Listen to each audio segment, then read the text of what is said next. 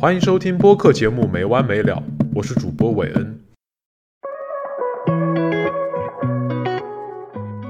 那今天邀请到了我之前的两位好同事啊，前同事一块跟我来啊聊一聊关于呃这个读博啊，我们的 consultant 一条 exit 的路径啊，分别介绍两位，一位是我们现在正在远在呃这个英国啊进行学术研究的学术大佬啊，王老师。啊，还有一位仍然在不敢当，不敢当。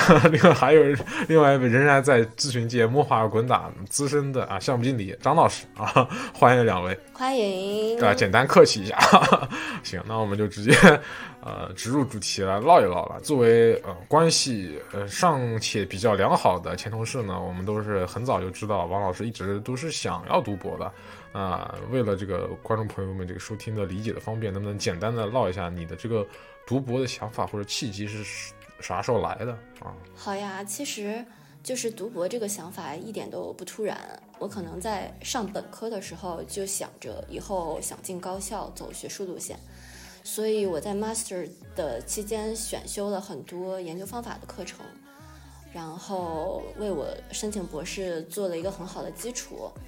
然后为什么毕业之后没有立刻读博呢？首先就是在读完 master 的过程中，在那个时候生病了，那个时候就家里人很担心，就想着，不如先工作一段时间，我确定你能健康的活着，然后我放心之后你再去读博。那感觉你爸妈的意思就是工作要比那个读书要安全一点。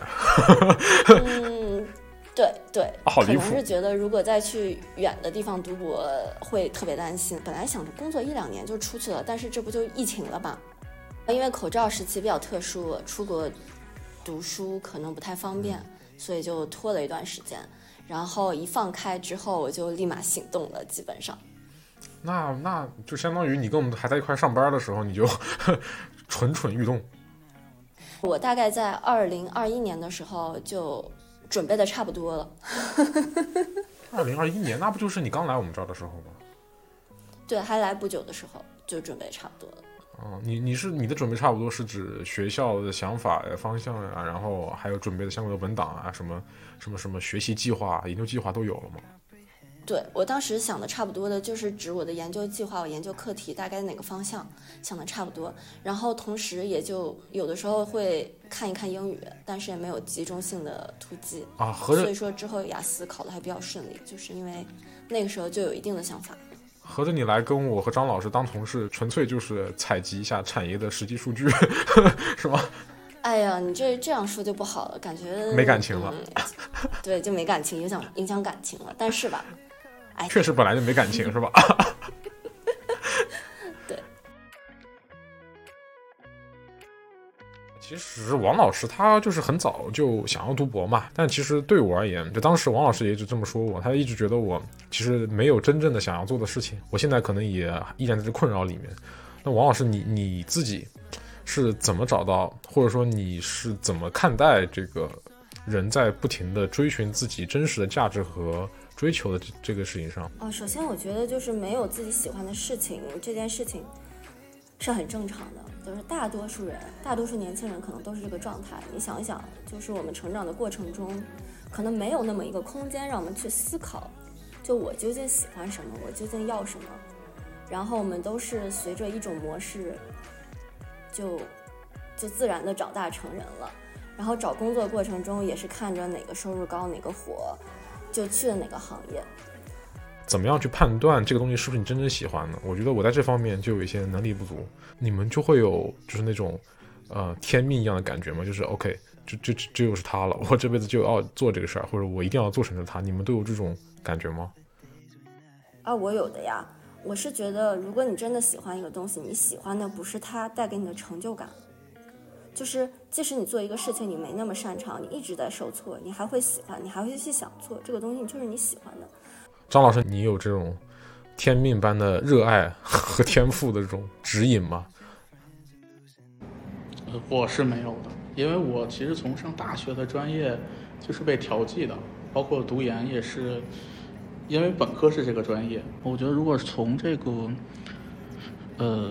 自己的事业发展上来讲，其实我是没有说啊，我一定要做哪个职业和方向，可能大部分还是随波逐流的。相当于就投了一堆，然后发现这几个看上去还行，然后找了一个最得体的、最体面的。那对对，其实我觉得我跟你比较像。我是觉得没有找到自己喜欢的东西是很正常的，因为我们从小长大的时候就没有这个环境让你去发掘什么东西你会喜欢。我觉得英国这边的小孩的高中生活就是体验，体验不同的东西，很多科目，自然科学、人文科学。所以说，很多小孩在上大学的时候，他学的专业他真正喜欢，在跟他们聊天的过程中，我就觉得他是有激情的，就是他的喜欢不是说这个专业能带给他很高的工资，或者是以后有很好的晋升途径，他那个喜欢就是充满好奇的。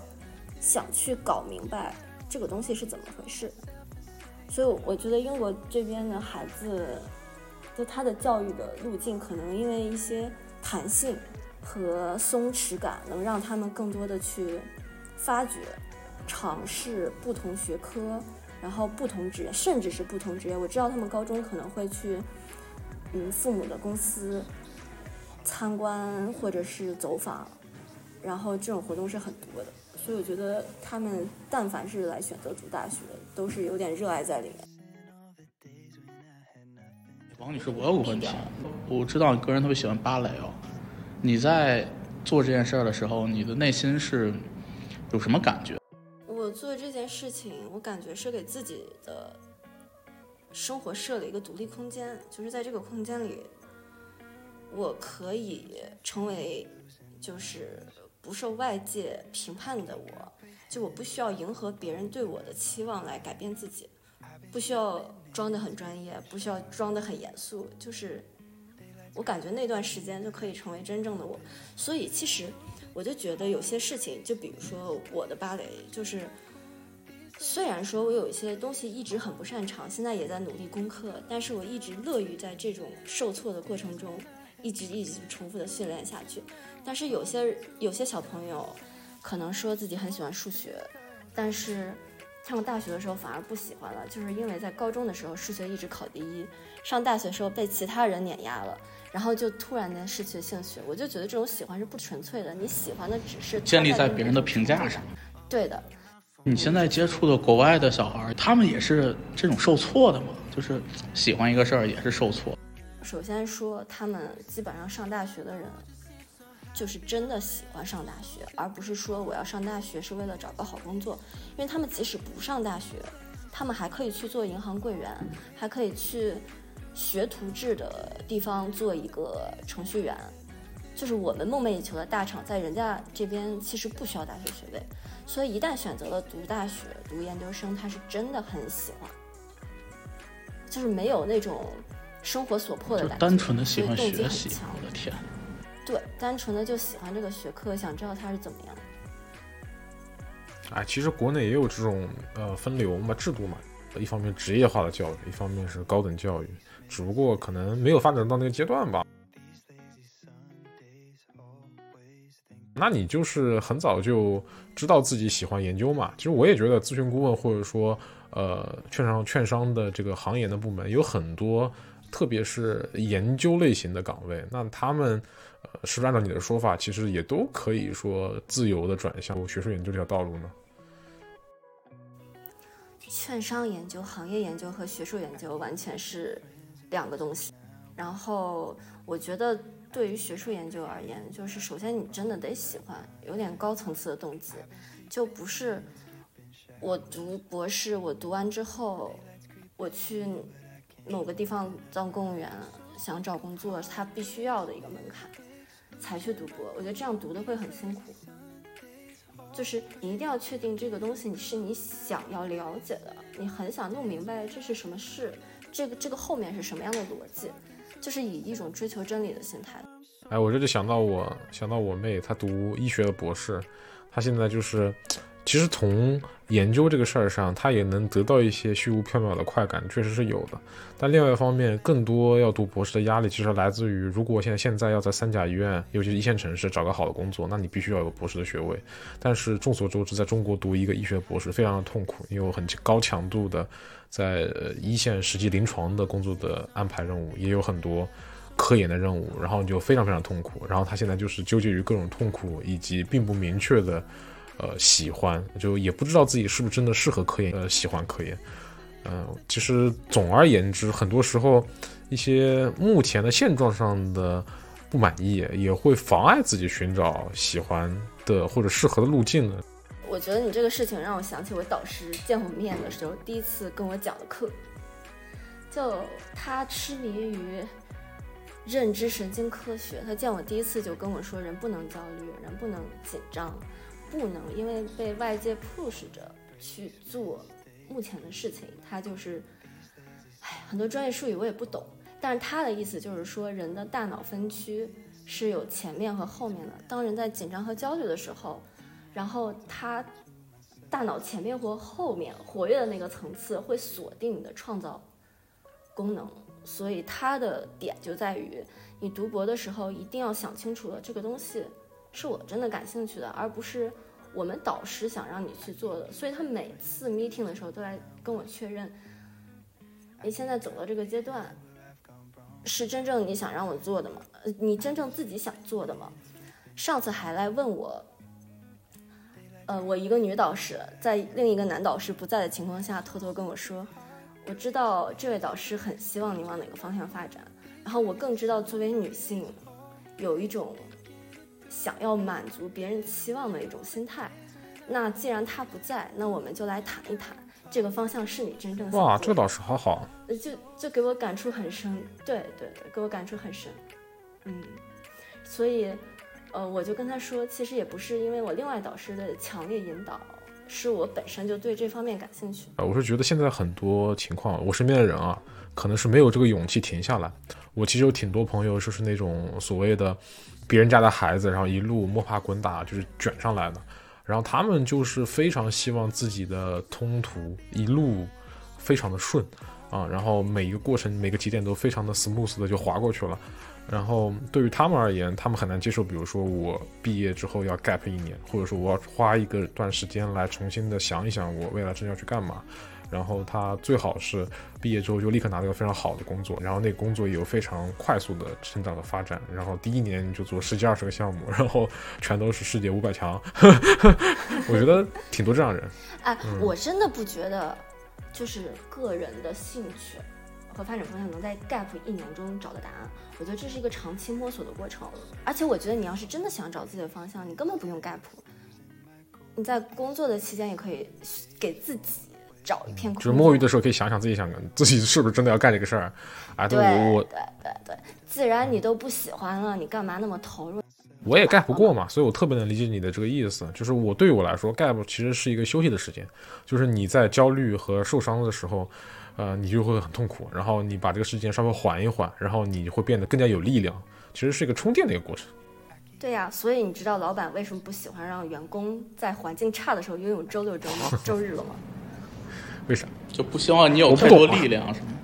对啊，不希望你有太多的韧性和精神力量去思考自己的东西，这样的话对他的团队稳定性有所冲击。天哪！我是完全没有想到工作制的安排上是有这方面的想法，那这个是不是太资本主义了一点？强烈谴责。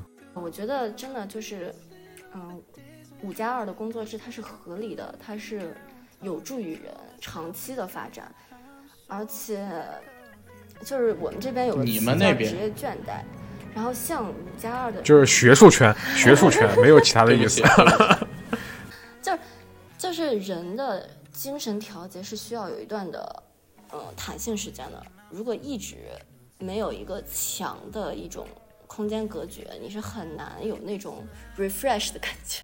如果在长期一个状态下，即使你每天工作半天，然后但是是不间断的每天半天半天的工作，你的精神创造力、你的思维活跃程度是远不如你工作一天休息一天，工作一天休息是一天的。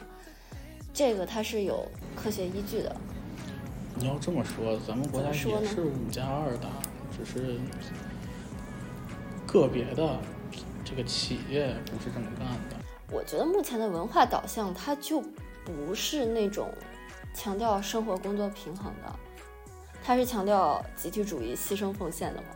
那经常会听到牺牲了家庭，什么嗯，远离了家庭，所以导向就不是这个样子的。我觉得也发展阶段吧。其实我觉得身边的朋友们，尤其是九五后、零零后们，更加更加是这样了。就是其实还挺关心自己的生活状态的。就是说，有很大一部分人已经逐渐发掘到自己内心真正的需求了，或者说怎么样能让自己过得更舒服。那王老师，你觉得总的来说，你推荐哪一类的咨询顾问去尝试转行，去做进入学术圈？首先吧，你得长时间的能读进去东西，就是你很享受阅读的过程，看那些文献的时候不会觉得枯燥无聊和烦，很喜欢去总结和形成一些自己的观点。然后呢，就是对物质上面没有特别高的追求，所以我觉得咨询顾问它本身就是一种。传统印象来看吧，传统印象高投入高回报的工作，但学术圈可能是高投入低回报的工作。还有一点，就是还有可能平时看起来比较自闭的人，在独立工作的时候就比较专注，效率比较高，在团队合作里反而感觉使不上力。这种人其实挺适合做学术研究的。哎，我怎么觉得你在 Q 我？我觉得葛老师好奇心挺强的，但是基本上三分钟热度。而且我觉得你的团队合作很好呀，我就继续打工吧，反正我就 不配进入贵圈。如果说你有一个追求学术梦的话，啥时候出来比较好？我觉得这个东西也没有特定的时间，嗯，只要你想好了，任何时间都可以。我们那边可能觉得年龄会成为你的阻碍。但是，就我在外面的情况，就不在国内的圈子来看，就我这届吧，外国博士最年轻的三十四，中国，中国的话最年长的是二十八，最年长的二十八。所以说，如果你跳出，对，所以我说你跳出这个圈子，这个东西就完全不是你的阻碍，可能是我们那个环境一直受影响。然后觉得什么年龄段该干什么事情吧，可能过了三十就不适合赌博了。其实不是这样的，反而我更公推荐，尤其是学那种实践性比较强的学科，比如说商科呀之类的，工作一段时间再来赌博。你工作一段时间，你会发现你有很多的机会，你会有很多的搞钱方式。就比如说我们学校一些岗位制的博士生。他就会要求你有三到五年的经验，当然越多越好了，因为我们做的研究是要用到企业里面的。然后，如果你不知道企业是什么样子，你不知道它有什么痛点和具体怎么落地的，你怎么能把它真正的落地呢？研究也是要落地的。所以说，如果有三到五年的经验，你就会发现，嗯，到导师手下打工，他会把一些比较 senior 的岗位给你，然后会给你一些。时薪比较高的合同，其实我觉得它完全不是你的劣势，是你的优点。就比如说我们这边，你要在老师手下打工，他会有五个档位，然后最初级的可能没有工作经验就能干，但是稍微高级一点的，比如说直接到研究项目里负责交付，或者是直接带学生去企业走访，它都是需要一定经验的。这种岗位的薪资要比那种单纯的打分和做辅导要高很多。然后这种岗位也一般只提供给有一定工作经验的人，所以我觉得有工作经验到这边来，反而会有更好的机会，会缓解你很大的财务压力，或者说你会发现自己完全没有财务压力。不过这也很看导师，然后之后可能也比较的困难。如果现在还想读博的话，我就比较推荐像新西兰、澳洲和香港、新加坡这些地区，就他这边。嗯，虽然不是岗位制的，然后，但是他会有更多的奖学金的机会。根据我对你的了解，我并不认为你是一个完全不会焦虑的人哈。你你刚到这儿来，作为最年长的二十八岁的 这个博士生，你有啥想法没？我刚开始当然是焦虑的了，尤其是在华人圈里，就大家一讨论年龄，我说我工作了一些年，然后 一些年龄。已经这个年龄了，然后大家是会很惊讶的，甚至有人就问我：“哎，你为什么这么选择？你这么选择会不会就开始炸着我？你明白吗？”其实我挺不舒服的。后来我跟导师聊起这件事情，导师就他就非常坚定的告诉我：“你之前的所有工作经历都会成为你以后的财富。”我确实看到了你的工作经历对你的研究有着极大的帮助，然后我觉得他对我的鼓励特别大。后来我，嗯，时间长了，我更了解了一些外国同事的情况，我就会发现，他们最年轻的是三十四岁，基本上都有很长的工作经验，然后会比较呃拖家带口来的会比较多。所以，一旦自己突然发现外面这个世界其实并不是我们这种价值评判体系，就是什么年龄段该干什么事情，就没有那么焦虑了。确实，我感觉王老师自从去英国开始进军学术圈之后，变得越来越开心，越来越阳光，然后越来越开朗。我真觉得，希望我在下一份工作以及之后的过程当中，都能够像。你这样找到非常适合自己的方向，当然张老师也是。谢谢啊，感谢两位老师，两位前同事，呃，今天跟我来聊这个学术圈的问题。我们待会儿几分钟之后，我们继续再聊一下这个呃关于职场的生活体验感受啊，就心理状态。感谢收听本期没完没了，欢迎在苹果 Podcast、小宇宙、喜马拉雅、网易云音乐等平台收听我们的节目。微信公众号 Wonder Peers 豌豆派也会推送我们每期节目相关信息，期待你的收听与留言反馈。我们下期再见。